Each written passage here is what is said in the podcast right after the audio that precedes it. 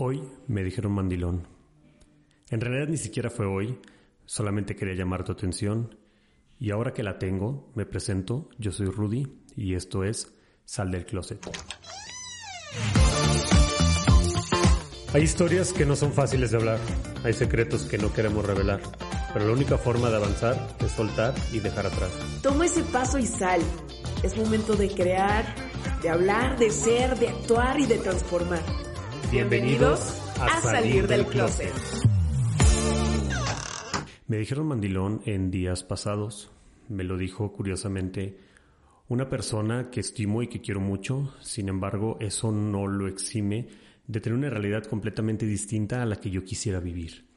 Es una persona que nunca luchó por su matrimonio, es una persona que nunca llevó un buen matrimonio y que a final de cuentas terminó divorciado, con problemas muy fuertes y está pasando ahorita por un problema en donde vive con su pareja para llevar las cosas en paz, bueno, con su ex pareja para llevar las cosas en paz, pero sobre todo para que no le quite a su hijo. Esa no es la clase de vida que yo quisiera vivir en algún momento. Pero a final de cuentas, ante sus ojos yo era un mandilón y yo estaba mal. ¿Y realmente por qué estaba mal yo para él? Porque no estaba viviendo como él cree que se debe de vivir. Después me dijeron que era un joto. En los que no, para los que no son de México, joto es una referencia para los gays o homosexuales que realmente yo no veo, y ya lo había comentado en algún otro capítulo, yo no lo veo como una ofensa el que te digan gay o homosexual. Es como si te dijera hombre o mujer o persona y te tuvieras que sentir agredido por eso. Pero bueno, me dijeron que era joto porque no tomaba alcohol. En realidad sí tomo, tomo muy poco y tomo por fines muy distintos a lo que la mayoría de la gente lo hace. Yo a veces tomo porque me gusta el sabor, porque me gusta acompañar mi corte de carne o algún pescado con un buen vino y me gusta la mezcla que hacen ambos alimentos, bueno, alimento y bebida.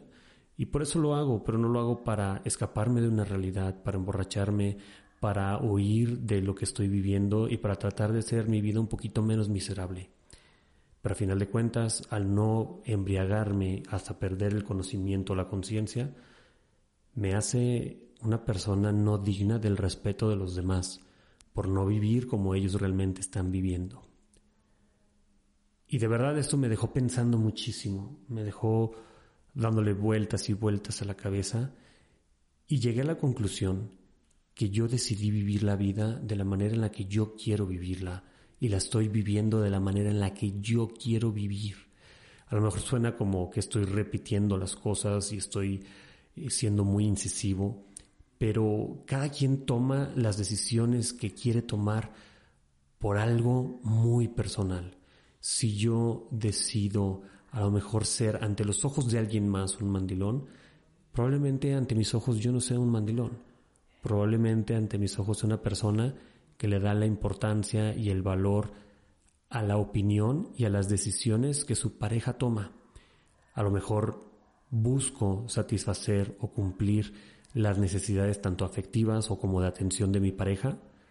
Y eso para alguien más puede ser mandilón, pero para mí es una forma de alcanzar mi propio éxito, mi definición de éxito.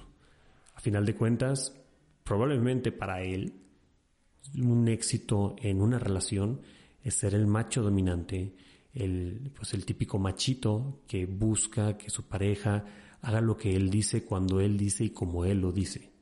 Para mí no es eso.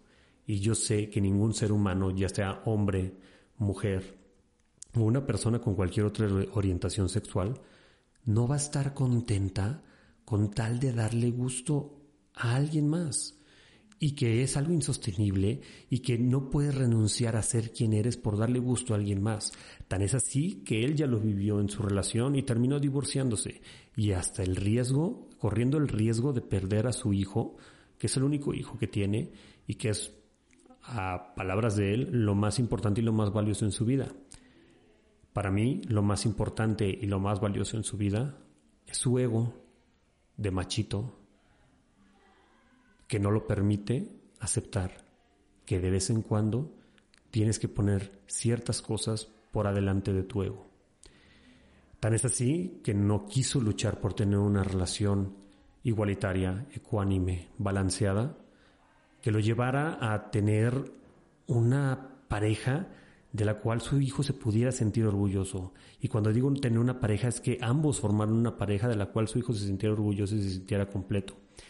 Igualmente, eh, habrán personas que sugieran que el alcohol se hizo para embriagarse y nada más y no para disfrutarse. Y si alguien lo hace de una manera distinta, pues no está sabiendo aprovechar el alcohol como debería de ser, no está disfrutando el sabor del alcohol como debería de ser, porque esa es su percepción. Y el no hacerlo de la manera en, lo que en la que ellos buscan que tú uses las cosas como el alcohol o cualquier otro este, alimento o bebida o lo que tú quieras, los hace sentir que no estás disfrutándolo como deberías y que no estás usando las cosas como deben de ser y te, te ofenden porque no estás llegando al punto de desconectar tu cerebro porque para ellos el alcohol significa desconectarse de su horrible realidad y de su horrible miseria de vida y es la forma en la que se sienten menos viles, menos ruines y al no hacerlo tú, al verte a ti más estable, entonces te agreden. Pero te agreden realmente porque te ven inferior o porque te ven un poquito más centrado y más balanceado de lo que ellos están. Eso es lo que ha estado dando vueltas en mi cabeza y de verdad te lo quería compartir. Probablemente tú que me estás escuchando, si conoces la relación que llevo con mi pareja, pudieras pensar que soy un hombre mandilón. Para mí, soy un hombre exitoso en mi relación. Probablemente tú que me estás escuchando, soy un joto para ti ante tus ojos, porque no me embriago cada fin de semana hasta perder el conocimiento o hasta hacer cosas de las cuales no me sentiré orgulloso. Pero para mí, soy una persona centrada, equilibrada y con balance que sabe disfrutar de las cosas buenas que puedes encontrar alrededor. Me quedo solamente con estos dos ejemplos. Hay muchísimos más y me gustaría que me los contaras.